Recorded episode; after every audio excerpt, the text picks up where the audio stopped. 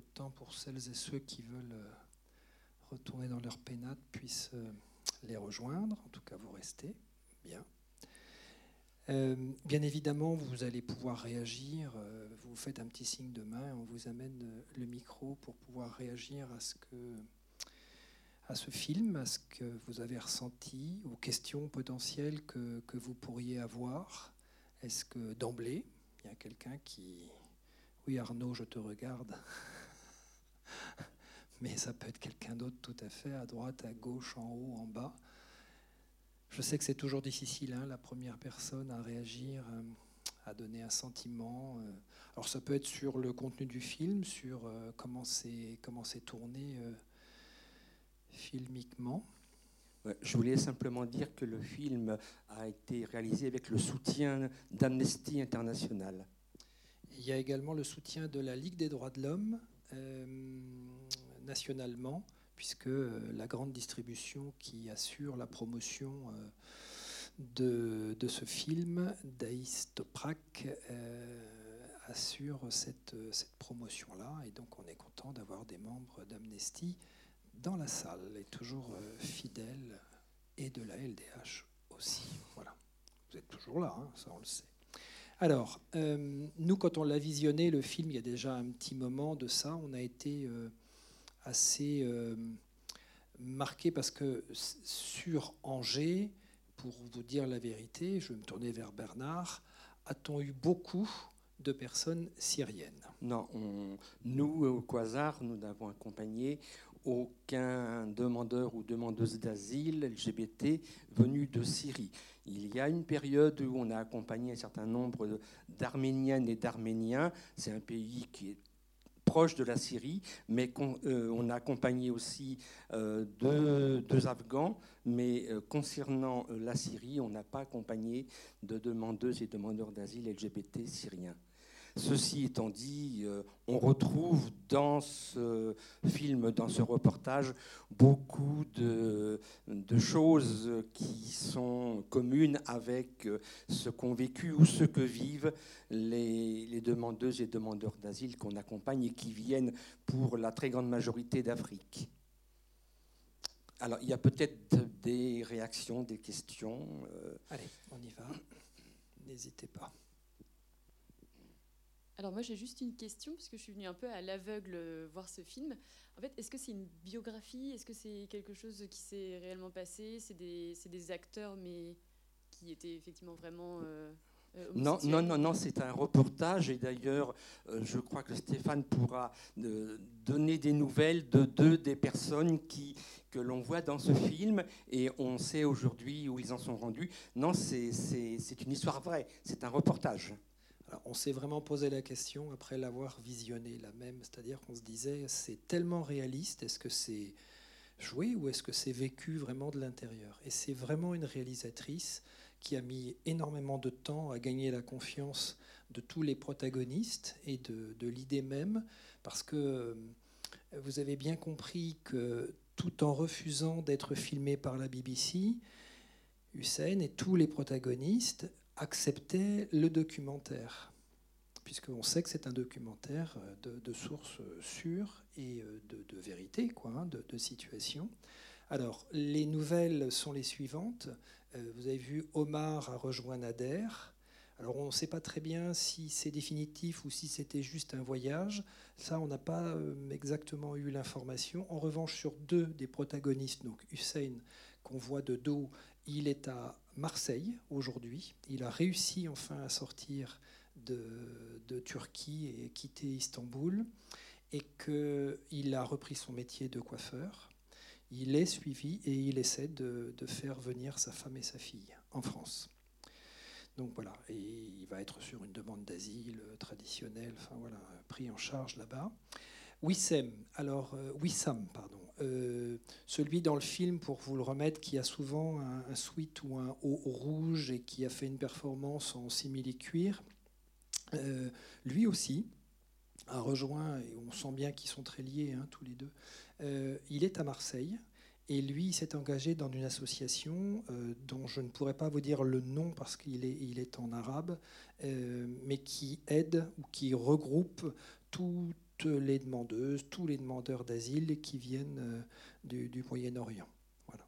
Et donc il est engagé actuellement en France. Et Mahmoud est toujours à Berlin, toujours en activité, et on a bien vu que voilà, il voulait pouvoir donner une visibilité. Y a-t-il une question Oui.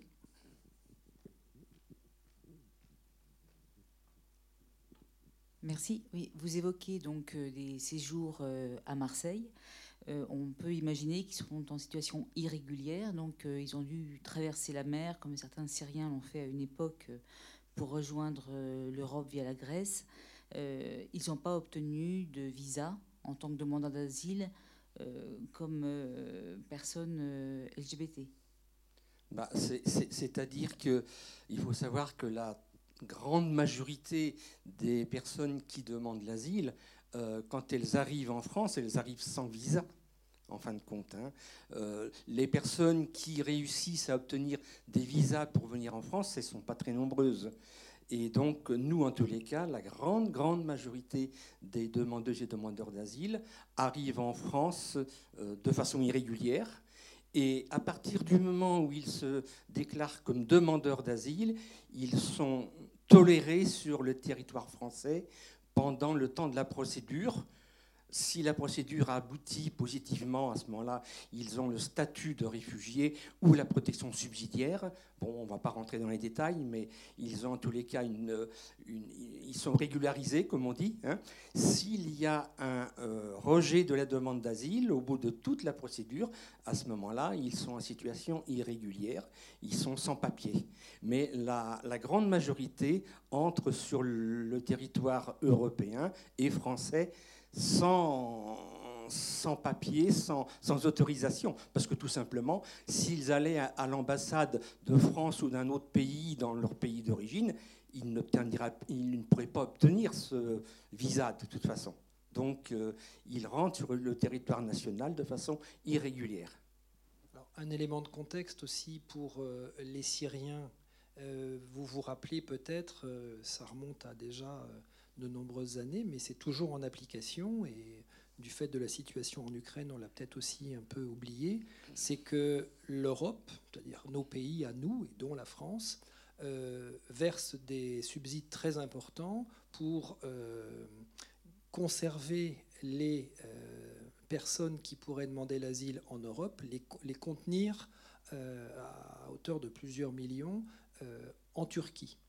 D'où, dans le film, la compréhension qu'on a et qu'on entend, à savoir qu'ils ne peuvent pas obtenir de, sortie, qu'ils n'ont pas l'autorisation de sortie. Et le sésame qui aurait pu être dans le cas du Seine, vu le contexte, le concours à Malte, c'était d'aller euh, au consulat de, Malte pour obtenir le visa qui lui est, euh, comme on l'a bien compris, de facto euh, refusé. D'où la complication pour son statut de de, gagnants euh, au terme de Mister Gay euh, Syria. Question? Oui.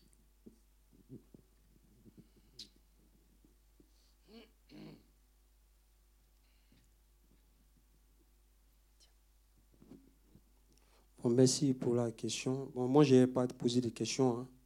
Bon, j'ai juste regardé le film et le, le film m'a vraiment touché. Et je, voulais, juste dire quelque chose. Bon, le jeune, le, le, jeune avec sa femme, qui, qui se cachait tout le temps, parce que si, si ses parents découvraient qu'il était gay, vraiment, ça allait, ça allait, ça allait lui créer beaucoup de problèmes. Donc, quand ses parents ont su qu'il était gay, donc tout de suite, il a, il a été rejeté et il a été régné. Et, cette, et puis s'est retrouvé sur il s'est senti abandonné. Et si ses parents, si, son, si, son, si son père avait l'occasion de le tuer, il allait le tuer. Donc, il s'est senti abandonné tout seul, donc il ne savait pas où aller. Donc, vraiment, la partie là, ça va vraiment toucher. Voilà, c'est juste, c'est juste, c'est juste ça, j'ai à dire. C'est tout. Oui, ça, ça, ça rejoint l'histoire de beaucoup de demandeuses et demandeurs d'asile LGBT. Le premier lieu de danger pour la plupart d'entre eux, c'est leur propre famille, en fait. Et donc, effectivement, bon, si le, père, par exemple, ou les grands frères découvrent l'orientation sexuelle d'un des enfants de la famille, c'est effectivement, ça devient l'enfer pour cette personne-là. Et la seule façon de se sauver, bah, c'est de partir. Hein.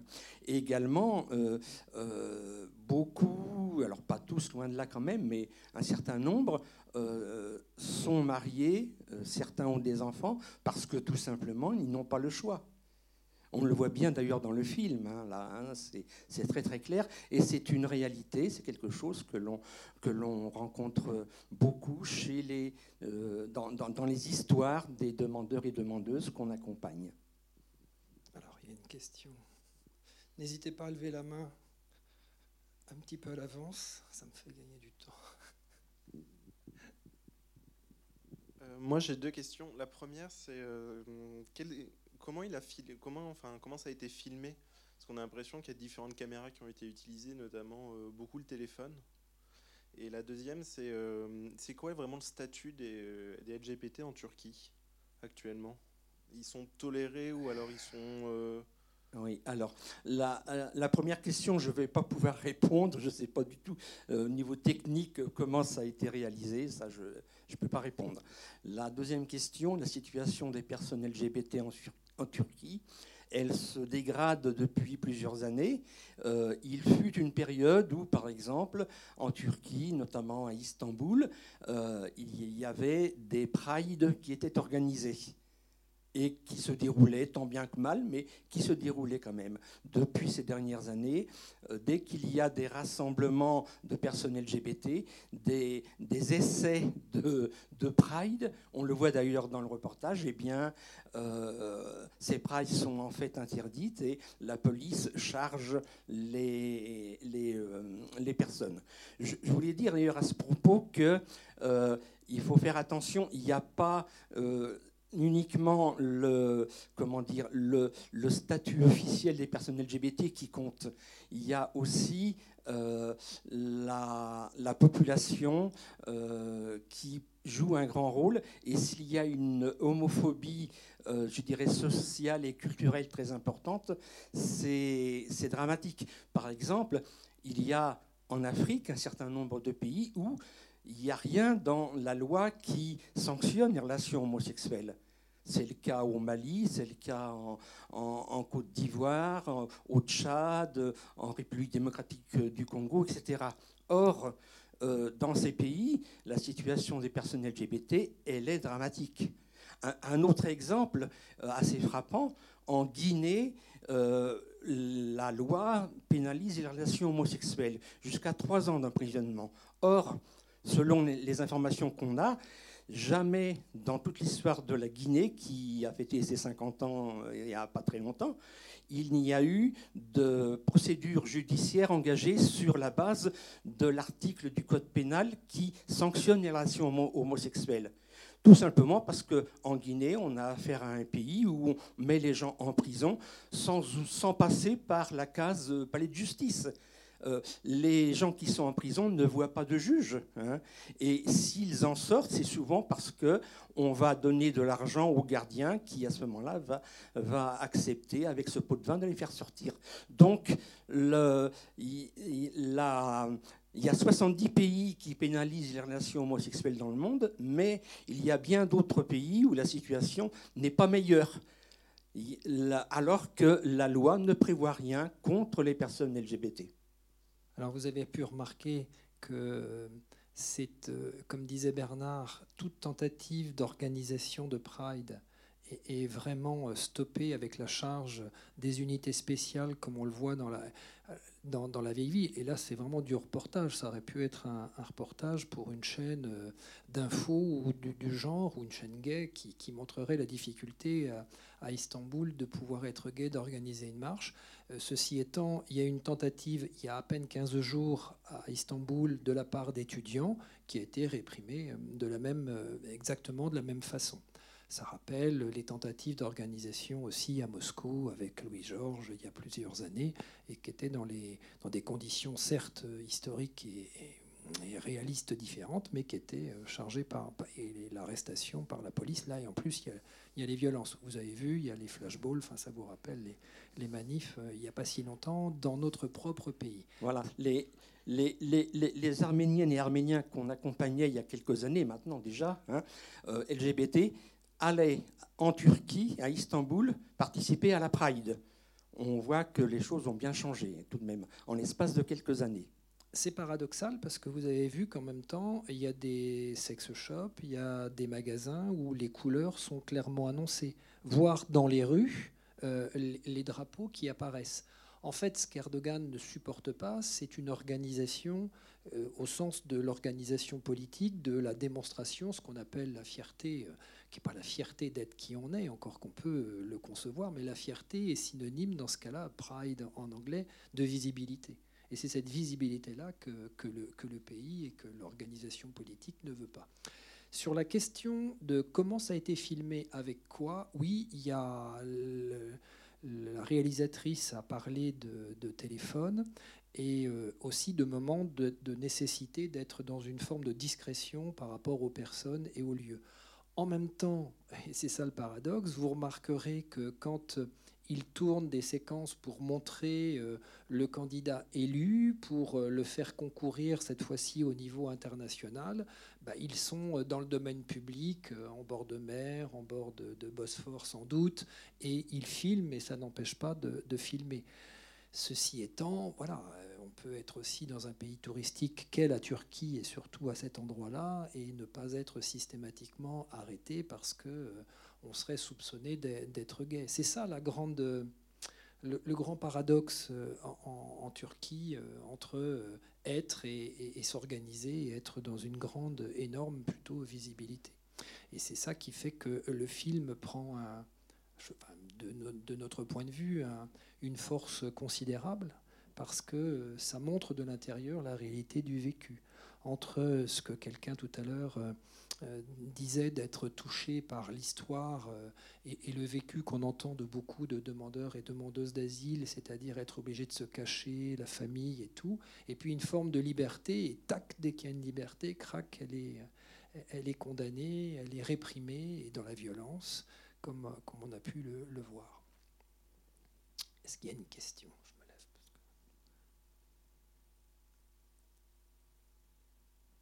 Il y a aussi une chose étonnante, hein. je ne sais pas si, vous, vous l'avez euh, ressenti, c'est évidemment on est dans le contexte de l'organisation de ce concours de beauté. Ce n'est pas un concours de Miss, là, c'est un concours de, personnes euh, gays en l'occurrence. Euh, ça rappelle étrangement, parce que nous, en Europe et aux États-Unis, dans d'autres pays, on est habitué à des concours ressemblant à cela, c'est-à-dire des Mister Queer, des des Mister Laser et compagnie, des poupies, enfin voilà, de tous les styles du fétichisme euh, au plus, au plus hard. Euh, c'est assez intéressant dans ce documentaire-là de passer par le biais d'un concours dit de beauté qui est quand même assez stéréotypé dans les canons euh, gays pour voir la réalité vraiment concrète de la situation des gens par rapport au droit d'asile. Ça ne fait que vraiment le, le, mettre en, en grande évidence et de mettre en, lumière l'énorme difficulté que, les personnes, en l'occurrence ici des demandes, enfin des, réfugiés qui n'ont pas tous le titre de réfugiés, c'est-à-dire protégés par le pays d'accueil, mais qui sont en, exil et qui demandent la protection d'un pays et qui, on l'entend bien, euh, veulent aller euh, le quérir euh, dans un autre pays, puisqu'ils sentent bien que là, il y a les frontières et qu'ils sont bloqués.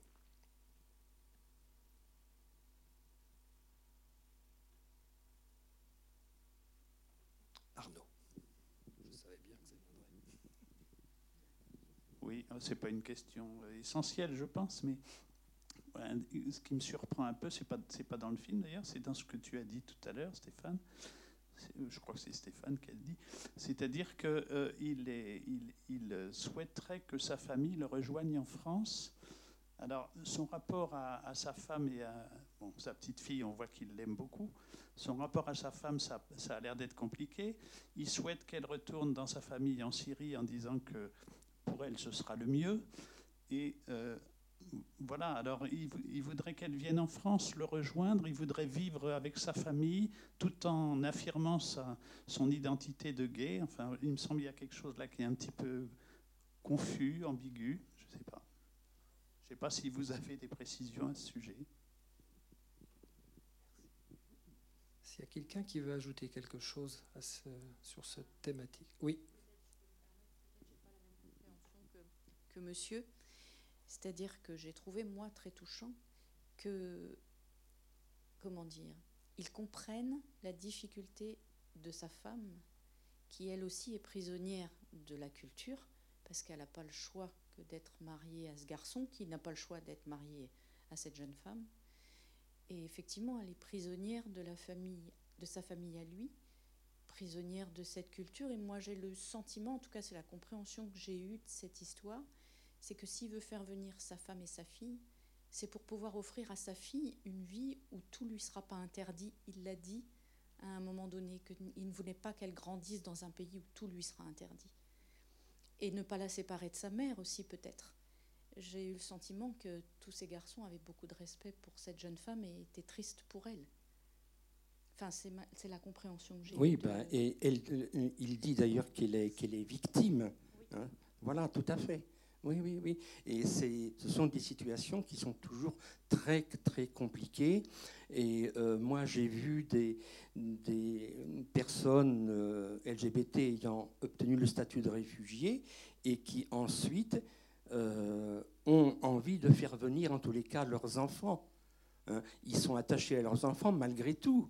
Et donc, c'est euh, voilà, c'est quelque chose d'important. Je voulais aussi, à ce sujet, euh, parce qu'on en parle beaucoup moins, évoquer euh, la question des demandeuses d'asile LGBT c'est encore beaucoup plus compliqué. Il y a malgré tout assez souvent un attachement encore plus important entre les enfants, surtout quand ils sont petits, et leur mère. Hein.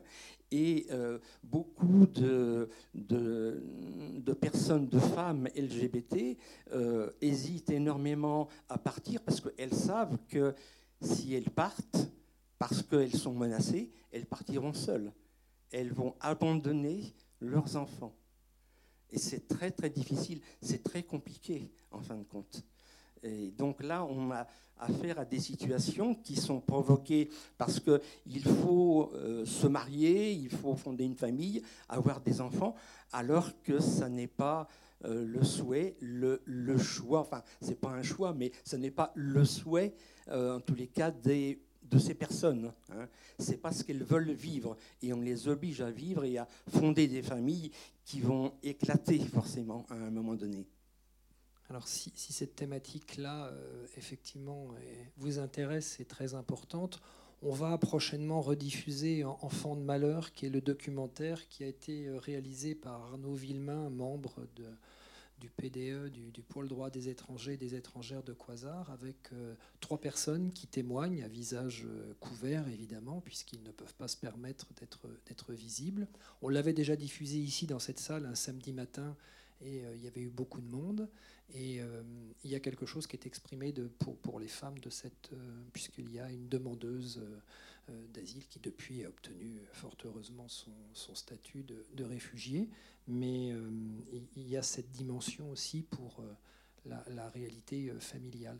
Pour répondre à Arnaud, je pense, pour avoir revu le, documentaire pour la deuxième fois, c'est que c'est pas le poids de la culture, en l'occurrence, là, chez Hussein, c'est vraiment une forme de respect des personnes et des êtres qui vivent autour de lui. Parce que autant... alors ça, on l'entend dans toutes les situations, que ce soit un demandeur, une demandeuse d'asile ou une personne réfugiée ou euh, un jeune, un moins jeune, parce qu'il n'y a vraiment pas que les jeunes qui, s'ouvrent d'homophobie euh, dans leur famille, ça c'est une évidence, euh, ou les personnes agressées, c'est vraiment le sentiment que la famille devient toxique, un poison, alors que les personnes ont toujours la volonté de les aimer et d'être aimées par ces personnes. C'est très paradoxal, mais c'est une réalité. Là, dans le cas du Seine, moi, ce que j'ai entendu et revu, c'est que malgré tout, il dit lui est victime, que sa femme est victime, d'une certaine façon euh, sa fille aussi, mais elle est trop petite pour être encore dans une conscience de, cette, de cet aspect-là. Euh, il dit une chose, c'est que quelque part, d'une certaine façon, il le conjure en étant très attentif à sa fille, mais à sa femme aussi. La preuve, c'est qu'il n'hésite pas à la faire retourner euh, dans sa propre famille à elle avec sa fille. Et donc ils vont être séparés, et on sait qu'ils sont séparés aujourd'hui. Mais bon, les moyens de communication permettent peut-être effectivement par Zoom de, se voir plus souvent. Mais ça veut dire qu'il fait extrêmement attention à sa femme aussi parce qu'il ne veut pas la laisser dans sa propre famille. Et donc, euh, de toute façon, culturellement, il y a toujours un attachement, c'est vrai, mais il pourrait y avoir une autre réaction de sa part. Et en tout cas, c'est celle, c'est celle-là qu'il a et, pas une autre. Alors, quant à savoir le fait de vivre son homosexualité euh, au, grand jour, la vivre pleinement quand sa femme et sa fille seront là, eh ben, il fera comme euh, beaucoup d'homosexuels, euh, que ce soit dans n'importe quel pays, y compris en France on compose, on s'arrange. Il y a plein de femmes qui savent, qui font avec, qui en souffrent, qui s'en arrangent, qui ne s'en arrangent pas. D'autres qui sont extraordinaires, d'autres qui n'y arrivent pas. Mais euh, quand on parle d'homosexualité, en tout cas pour les, gays mariés, faut penser à elles aussi. C'est pour ça que ça rejoint la cause euh, extrêmement liée du féminisme hein, et, de, du choix, effectivement, de la possibilité en tant que femme bah, de choisir sa vie et, ses orientations. Et ce qui, euh, pour le coup, euh, là pour le coup, est un choix. Enfin, ça dépend des cultures, mais en l'occurrence, ça pourrait être un choix. Pour le fait d'être gay, bi, ça, c'est effectivement pas un choix. Que c'est un ressenti et une attirance. Alors, c'est un selfie ou c'est un bras pour. c'est un selfie, d'accord. Je pense que c'est un selfie, en fait. J'ai failli démarrer. Il y a, peut-être d'autres réactions, d'autres questions? Oui. Alors, je, reviens, Pierre. Ça, ça, peut être sur le, film, mais aussi en dehors du film, sur euh, tout ce qui concerne le droit d'asile euh, Bonsoir. Oui, euh, Bernard, moi j'ai une question à poser parce que le reportage c'est important, c'est intéressant. Mais par rapport au cas de Hussein, des fois on voit les choses en Afrique centrale, en Afrique de l'Ouest, tu vois, les gays, ils s'enfuient dans leur pays, ils viennent, mais leur maman, euh, ils ont toujours soutenu leur, leur maman, ils se, ils se manifestent derrière eux parce qu'ils ont, ils ont un danger, mais il y a toujours l'amour entre gays et, et, leur maman. Mais une fois en Europe, et puis ils ont une situation irrégulière. Et puis du coup, euh, au bout de trois ans ou quatre ans, ils séparent leur maman. Alors, il, il était en danger. Mais tous ces dangers-là, leur mère fait, fait, venir au secours derrière eux. Alors, euh, tous ces problèmes, et puis après, ça, retourne ça retombe leur mère. Et puis une fois quand ils demandent maintenant le visa pour, pour venir à leur maman vers l'Europe, ben, toujours c'est le réserve, tu vois. Et puis alors, en Afrique centrale, pareil comme en Afrique de l'Ouest, toutes les communautés qui sont euh, contre l'homophobie. Euh, Et puis, il y a toutes les familles qui, qui se manifestent contre eux, mais leurs mamans, ils ont toujours à la base. En gros, c'est leur euh, sécurité quoi, au pays. Quoi. Oui, oui, tout à fait. Du coup, ils ont là, ils ont la protection, mais eux, ils ont là-bas, ils, traînent là-bas. Quoi. Oui. Il y a pas, et, et, puis la communauté même retourne maintenant vers eux. C'est pas vers euh, les gays qui sont en Europe maintenant, mais vers leur maman, quoi, qui vit là-bas, quoi, qui réside là-bas. Alors, les gays qui sont en Europe, à chaque fois, ils demandent le visa, c'est le réserve. Oui, oui, tout à fait. Ça, je, je, je, connais bien cette situation. Oui, oui. Et ce qu'il faut savoir aussi, c'est que, alors ce que tu disais, c'est très vrai. Euh, assez souvent, euh, la faute de, enfin, le, le, fait que, par exemple, un des fils soit homosexuel, euh, la faute est rejetée aussi sur la mère. C'est aussi la faute de la mère, en fait. Hein. Et donc, elle va être répudiée. Et répudiée, ça veut dire qu'elle va être chassée de la maison. Elle n'aura plus de revenus, plus rien du tout. Hein. Et euh, c'est une situation pour les, pour un certain nombre, c'est pas tout le temps, mais pour beaucoup de mères, c'est une situation extrêmement difficile. De la même manière que on voit que très souvent, euh, euh, c'est la maman qui va, par exemple, aider le fils à partir, à s'enfuir. Et c'est vrai qu'après, elle, la maman, ben, elle reste au pays, elle subit toutes les conséquences de tout cela. Et effectivement, euh, si elle fait une demande de visa pour euh, rejoindre le fils euh, en France, malheureusement, c'est refusé. Alors, on a d'autres cas aussi, pas forcément dans les mêmes pays de, départ, mais je pense à une demandeuse d'asile que nous avons suivie et qui craignait en tout cas qui avait des menaces de sa famille d'être enlevée et ramenée au pays de force, là on parle du, Maghreb, et euh, elle tentait de dialoguer avec sa mère, et c'était impossible parce que derrière la famille euh, faisait bloc, et, la maman, euh, pour être tranquille, bah, faisait bloc aussi, quoi. donc ça a été une, coupure nette. Je, fais juste un aparté pour dire que il y a quand même un problème sur les risques d'enlèvement ou de mariage forcé, puisque c'est souvent euh, comme ça que, c'est présenté. Euh, quand euh, on a été informé de cette réalité-là, sur Angers, il y a des structures qui mettent à l'abri les femmes de, ça, mais il n'y a pas, si vous voulez, comment pourrais-je le dire, une sorte de... Il y, a, tout, vous savez, il y a tous les plans de secours possibles et imaginables, les plans hors sec et tout ça.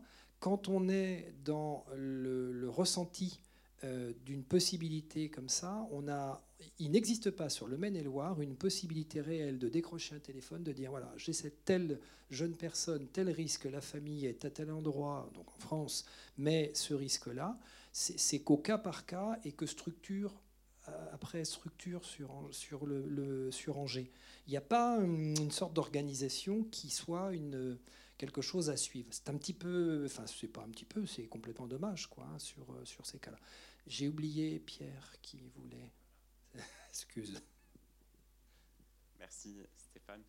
Euh, donc merci d'avoir euh, choisi ce film qui met en lumière un peu la communauté LGBT syrienne avec un regard relativement très positif puisqu'on voit qu'il y a un, je ne dirais pas un milieu associatif, mais en tout cas des personnes qui sont proactives pour défendre la cause, euh, des personnes qui s'assument, euh, des histoires euh, d'émigration qui sont tout à fait positives et bien réussies, des personnes qui sont épanouies dans leurs relations, mais ça ne représente pas malheureusement la, la, plus grande réalité des LGBT du Moyen-Orient, de la Syrie aussi, je pense.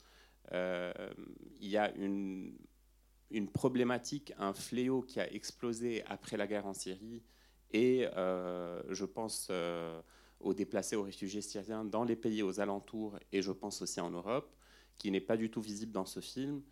c'est la question de la très grande précarité financière, sociale, mais aussi émotionnelle et la prostitution dans, laquelle sont tombés de nombreux LGBT euh, je pense surtout aux Syriens parce qu'ils ont été concernés par euh, euh, cette problématique et que ça a été extrêmement visible, notamment dans les pays limitrophes, par exemple au Liban, à Beyrouth. Est-ce que, à Quasar, vous accompagnez aussi cette problématique, que ce soit en prévention primaire ou secondaire? Est-ce que ça concerne globalement euh, les demandeurs d'asile qui sont passés aussi par des situations de grande précarité. Euh, à partir de quel moment commence en fait l'intervention de Quasar? Est-ce que vous, vous n'accompagnez que les personnes qui résident à Angers ou euh, il y a des demandeurs d'asile aussi qui vous sollicitent alors qu'ils sont ailleurs et vous les accompagnez aussi dans leur démarche? Enfin, oui. Voilà, c'était à la fois une remarque et une question par rapport au fonctionnement de, du pôle droit des étrangers de Quasar. Alors, on, accompagne euh, des demandeuses et demandeurs d'asile qui sont euh, dans la région. En fait, la majorité des gens qu'on accompagne ne, sont d'ailleurs pas sur le Maine-et-Loire. Hein. Il y en a à peine la moitié sur le Maine-et-Loire. Les autres sont essentiellement dans les départements voisins. Loire-Atlantique, Mayenne, Sarthe, et quelques-uns plus loin, euh, ça va jusqu'à Limoges et, au-delà. Hein. on a, euh, on, on reçoit des, des mails de personnes qui sont dans d'autres régions de France. Là, c'est quand même beaucoup plus compliqué de les accompagner parce que bon bah euh, euh, ils ne sont pas sur Angers et euh, on va essayer de les diriger vers des assauts LGBT qu'on connaît dans ces régions et qui sont en capacité de les accompagner. C'est pas toujours simple. hein.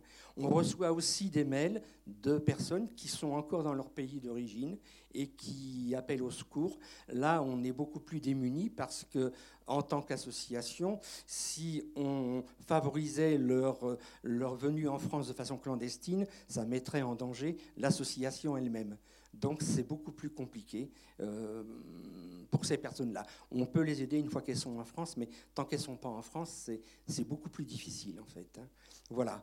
Euh, concernant, alors après, euh, les- le problème de la précarité, euh, bah, il faut savoir que nous, euh, plus de la moitié, oh oui, même beaucoup plus que de la moitié des demandeurs d'asile et demandeuses qu'on accompagne, par exemple, ne sont pas hébergés.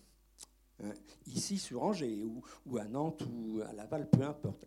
Ils ne bénéficient d'aucun hébergement dans une structure d'accueil. hein. Donc, euh, certains sont tributaires de l'abri de nuit, le, le 115, comme on dit. hein. D'autres sont euh, hébergés chez des compatriotes, par exemple, mais euh, ils doivent soigneusement cacher leur orientation sexuelle parce qu'autrement, ils, risquent de se faire mettre à la porte, euh, sinon pire. hein. Et donc, voilà, Euh, un certain nombre d'entre eux ne touchent aucune allocation, ne touchent rien du tout. hein. Il y a une allocation qui normalement est prévue, mais euh, un certain nombre ne la touchent pas pour des raisons diverses. hein. Depuis deux ans, euh, quand ils arrivent en France, ils ne bénéficient pas automatiquement, en tant que demandeurs d'asile, d'une protection pour, enfin, de, de l'assurance maladie. hein. Il faut attendre trois mois. Avant, c'était tout de suite. Maintenant, les trois premiers mois, ils n'ont rien. Et bon, je pourrais comme ça euh, continuer. Enfin, les conditions matérielles d'accueil des demandeurs d'asile dans notre pays sont lamentables.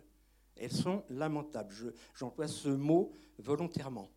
Et euh, voilà. hein. Il faut savoir également que euh, une fois qu'ils sont accompagnés par une association, par exemple comme Quasar, nous on est en capacité de les accompagner dans toute la procédure. Et puis dans l'association, bon, bah, il y a euh, un certain nombre d'activités, de loisirs culturels qui leur sont proposés. Tout récemment, euh, il y a eu la visite d'un château euh, dans le nord des Deux-Sèvres, etc. Bref, mais un organisme d'État qui s'appelle l'OFI hein, place de façon autoritaire les demandeurs d'asile dans des lieux d'hébergement qui peuvent être à euh, 150 km d'ici, par exemple. Ils ne tiennent pas compte, absolument pas compte, de ce que souhaite le demandeur d'asile et du fait qu'il est accompagné par une association et qu'à partir de là, il tisse des liens sociaux très importants. Donc euh, voilà, c'est euh, l'administration en fin de compte euh, gère des chiffres, gère des voilà, bon, ils ont une carte, on va en mettre un ici, on va en mettre un autre là, mais on ne tient pas compte de la réalité de vie de ces personnes et de de cette comment dirais-je de, de ces liens sociaux qui vont se créer progressivement et qui sont très importants pour eux. Voilà, euh, enfin, je ne sais pas si je réponds bien à, ta question, mais c'est voilà. Alors, ça explique donc pourquoi il n'y a pas que des demandeurs et demandeuses d'asile du Maine-et-Loire que nous suivons, puisqu'il y en a qui, ont, euh, qui sont passés dans une autre ville, entre autres. Le plus loin que nous ayons eu à, à suivre Oh, alors dans le passé, euh, on, ah bah, même encore aujourd'hui, on a euh, Toulon. Bon, voilà. Donc c'est vous dire que les gens peuvent aller loin et tout. Euh, en revanche, sur la question de la prostitution et de la précarité, on va pas être dans, un, dans une réponse bisounours. Oui, bien sûr, ça existe. Et on le sait. Ça ne veut pas dire du tout que toutes les demandeuses, tous les demandeurs soient tentés ou dans l'absolue nécessité euh, d'entrer euh, dans cette réalité-là. Euh, ça va même beaucoup plus loin puisque sur le département, concernant les mineurs non accompagnés, qui, pour la grande majorité, ne sont pas reconnus comme des mineurs non accompagnés par le département, eh bien, il y en a qui sont à la rue. Et qu'est-ce qu'ils ont comme solution? Ben, voilà. Il y a un quartier d'Angers connu pour ça, et entre autres, potentiellement. Ce n'est pas au grand jour, mais quand on est un petit peu observateur et qu'on connaît un peu les, les comportements et les habitudes, oui, ça existe. Ça existe aussi euh, par rapport à des majeurs euh, qui sont euh, soit demande, soit qui ont eu le statut parce que voilà, ils sont dans cette réalité-là et que pour démarrer, ça pose la question de la précarité avant, ça pose la question du type de boulot qu'on leur propose une fois qu'ils ont le, statut. Est-ce que tu veux en parler, Bernard? Le type de boulot qu'on leur propose, bah, c'est-à-dire que alors, il faut savoir qu'on a dans la région la chance euh, d'avoir des entreprises agroalimentaires. Bien beaucoup. Hein. Et donc, euh, la grande majorité des réfugiés, euh, une fois qu'ils ont obtenu leur statut, euh, vont travailler dans les entreprises agroalimentaires de la région, en Mayenne, en Sarthe, en Maine-et-Loire, en, Vendée, notamment les entreprises d'abattage et de conditionnement de viande, de, enfin de volaille et de bovins. Hein.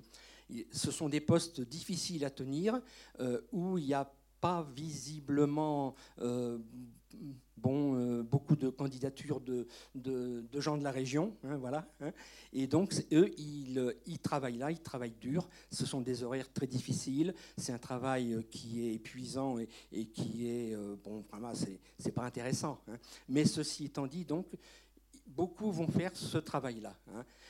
ils vont avoir. ils ont au moins.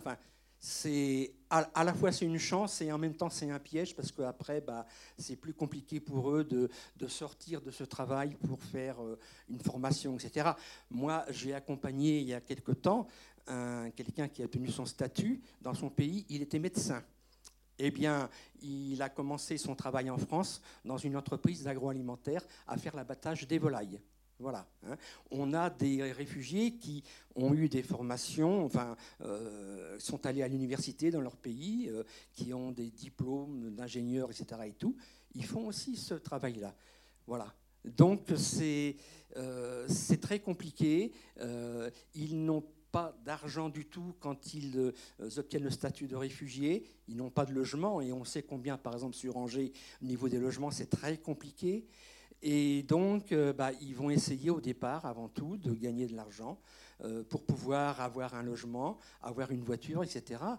Ça se comprend, moi je les comprends. Hein. Mais après, c'est compliqué pour eux de, euh, bah voilà, de, euh, de, faire autre chose que ce travail-là, parce qu'une fois qu'ils sont pris dans le grenage, et puis euh, ils se connaissent entre eux, c'est très bien. Alors ben, celui qui obtient, son statut, bah, le copain qui travaille au Lion d'Angers, dans une entreprise d'abattage de, bovins, il va dire bah, Viens, moi je vais en parler à, mon chef, etc. Bon, ça, ça se passe comme ça aussi. Hein. Voilà. Donc, après, bon, euh, euh, ce qu'il faudrait, c'est qu'on puisse les aider, les accompagner dans une réflexion pour savoir ce qu'ils ont envie de faire. Ils ont des capacités, des compétences, ils ont fait des études pour un certain nombre d'entre eux. Ça serait un travail à faire, mais alors bon, pour nous, association, bon, bah, il arrive un moment où c'est, ça fait trop de choses. Quoi. Voilà, hein. il faudrait qu'il y ait d'autres personnes qui s'investissent dans l'accompagnement des, de ceux qui ont le statut de réfugié. On le fait, on essaie de le faire, mais c'est vrai que c'est plus compliqué. Oui, ce qui signifie ouvrir dans le pôle droit des étrangers un pôle spécial travail. Je dis ça, je dis rien, il y a des oreilles qui entendent. Voilà, parfait. Euh, ceci étant, sur la, difficulté du travail, il y a aussi la difficulté de la compréhension de la langue, c'est-à-dire qu'on peut être d'un très haut niveau dans la pratique de sa propre langue, de sa propre culture, il faut quand même pouvoir s'approprier après le français et pouvoir le pratiquer et euh, dans la spécialité qui, était la, la, sienne auparavant. Ça aussi, c'est une barrière parfois qui est, qui est très importante et on peut le, on peut le comprendre. Est-ce qu'il y a dernière question? Oui, vas-y.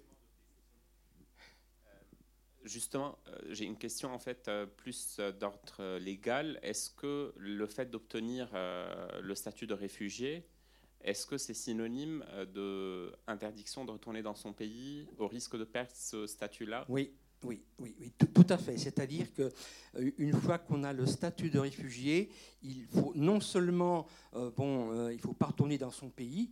On peut avoir des liens, téléphone, etc., avec des gens du pays, mais aucun contact avec les autorités du pays et il ne faut même pas avoir de contact avec euh, l'ambassade, par exemple, du pays euh, en, France. Hein. voilà. Ça, c'est un risque important de se voir euh, donc enlever la qualité de, réfugié. Tout à fait. Et la procédure qui a été raccourcie à six mois pour l'examen de la demande d'asile, quelles conséquences ça a eu en pratique sur votre accompagnement? Oh, alors là, euh, c'est. Euh, il y a la théorie, il y a la pratique. Bon, c'est-à-dire que euh, les, les, procédures sont quand même de plus en plus rapides. nous, ça ne nous arrange pas parce que on a affaire à des personnes qui, quand ils arrivent, ont assez souvent du mal à exprimer quand même leur histoire. Ça touche à l'intime. Ça touche. On, leur demande de faire le, le coming out tout de suite. Voilà. Hein. Donc, ce n'est pas si simple que ça. Et euh, nous, on a besoin de temps. Et le temps nous manque de plus en plus. On a aujourd'hui des, convocations à l'OFPRA qui sont extrêmement rapides. Mais d'un autre côté, on en a d'autres qui vont attendre pendant des mois. Pourquoi? On ne sait pas. Voilà. Euh, concernant la CNDA, c'est aussi un peu plus rapide maintenant, c'est vrai.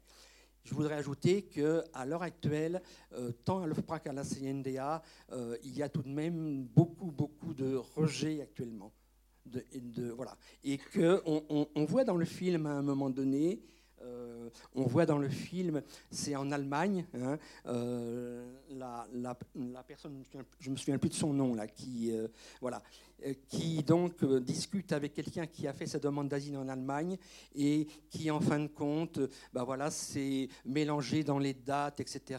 Bon, bon, eh bien ça, ça arrive, ça arrive assez souvent en fait, la procédure, elle est quand même, euh, elle est essentiellement orale, je dirais, hein, à l'OFPRA et même à la CNDA. Donc, si la personne est en capacité et assez à l'aise pour s'exprimer, ça va aller. Mais si la personne, par exemple, euh, panique, ça a été le cas tout récemment pour une personne à la CNDA, elle avait un bon dossier pourtant, mais à la CNDA, elle a paniqué, elle a commencé à dire n'importe quoi, et, donc elle a eu un rejet de sa demande à la CNDA. Voilà, donc euh, nous, on préférerait euh, avoir un petit peu plus de temps entre euh, la, la, prise en compte de la demande d'asile par l'OFPRA et la convocation à l'OFPRA. Qu'on ait dans cette période-là plus de temps pour préparer la personne. Euh, oui, juste un petit mot là, en réaction à ce, qui a été dit tout à l'heure à l'instant sur euh, le fait que les réfugiés ne sont interdits de retourner dans leur pays.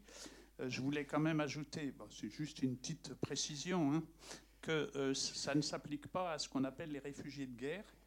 Oui. Puisque les réfugiés de guerre n'ont pas le même statut que les, que les réfugiés qui le sont à titre individuel.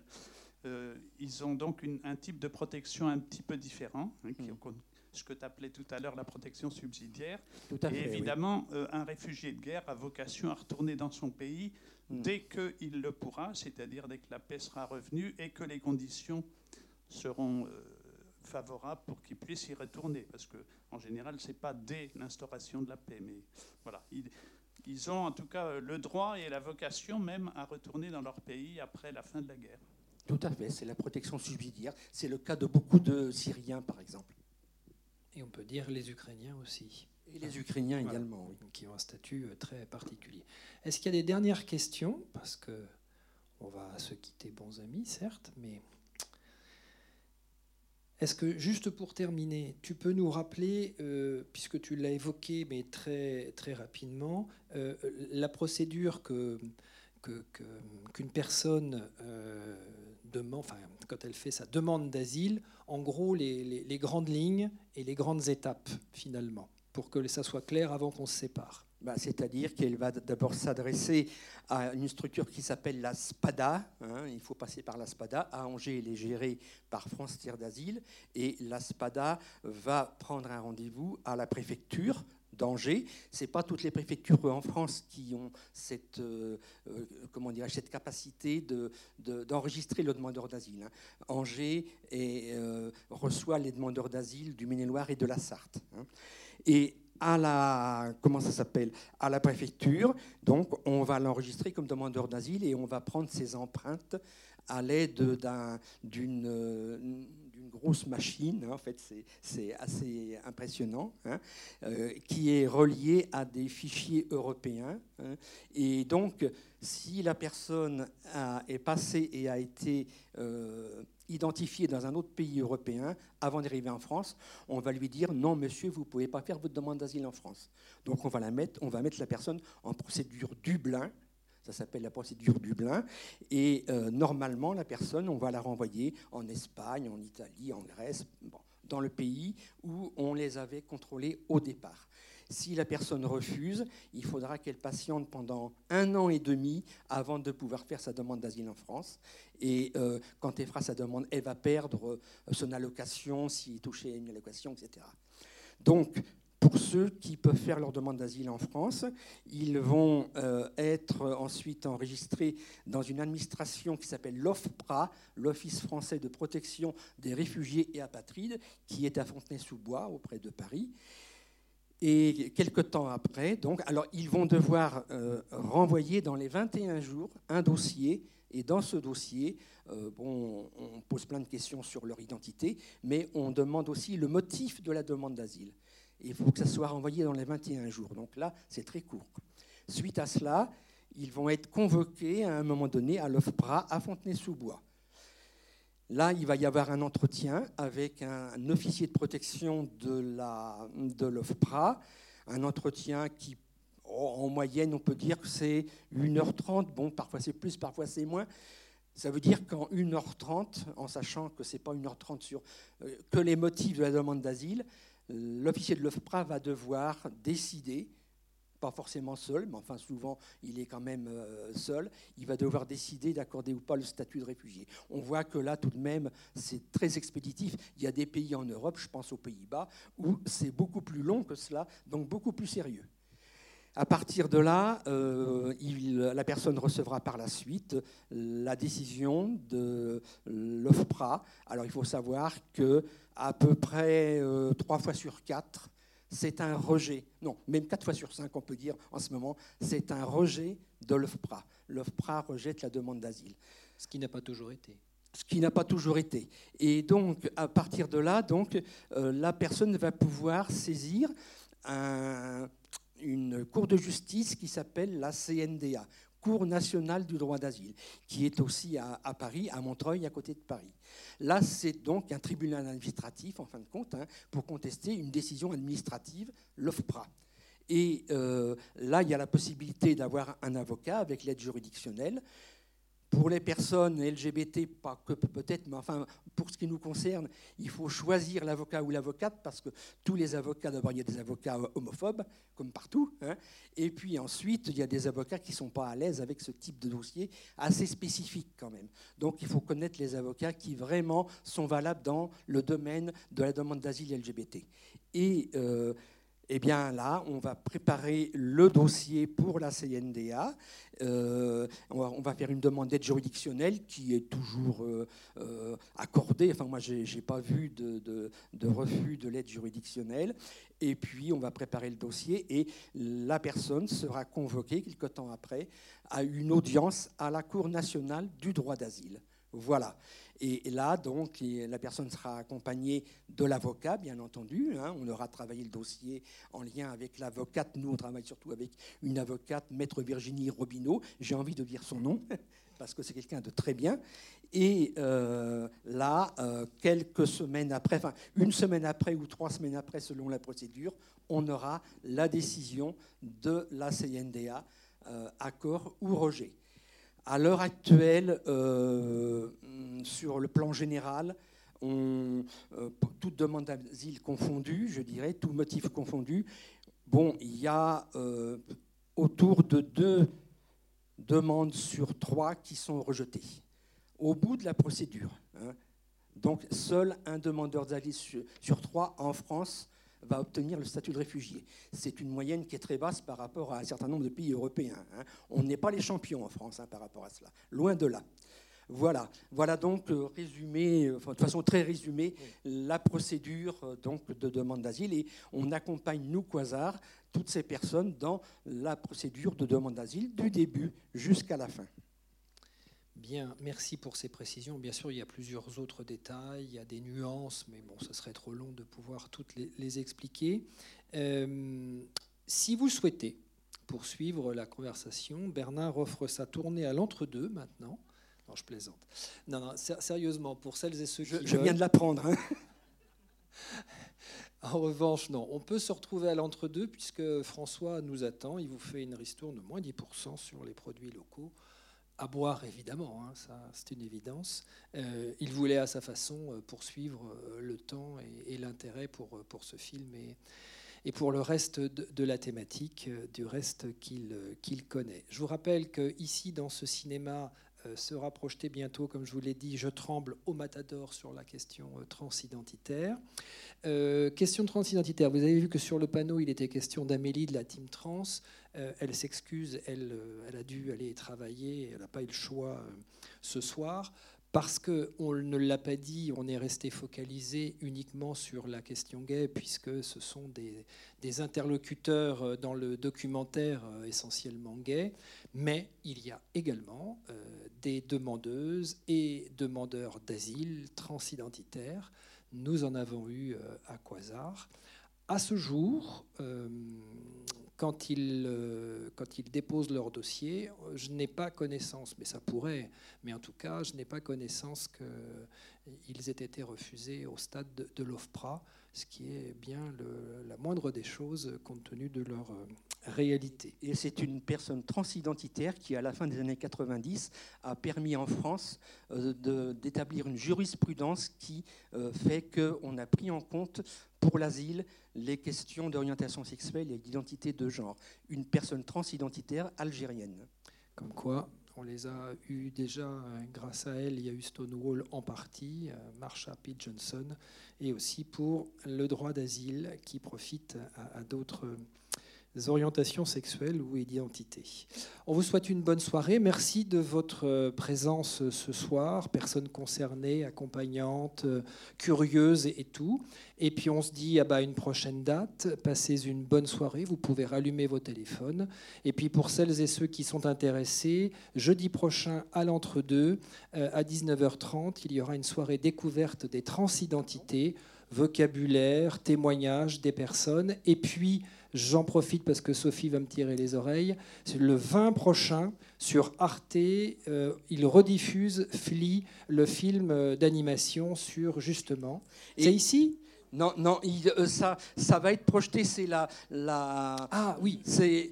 C'est la coordination Migrants 49 dont on fait partie qui le projette dans cette salle. Tu vois, je suis sourd, j'avais mal entendu. Donc, voilà, et Arte n'a pas voulu vous faire concurrence, c'est bien ça. Voilà, donc ce sera ici le 20, c'est bien ça, Sophie? Journée mondiale des réfugiés. Très bien. Alors, on se retrouve à l'entre-deux pour ceux et celles qui veulent. Merci beaucoup. Ciao. Bonne fin de soirée. Et vous pouvez rallumer les téléphones.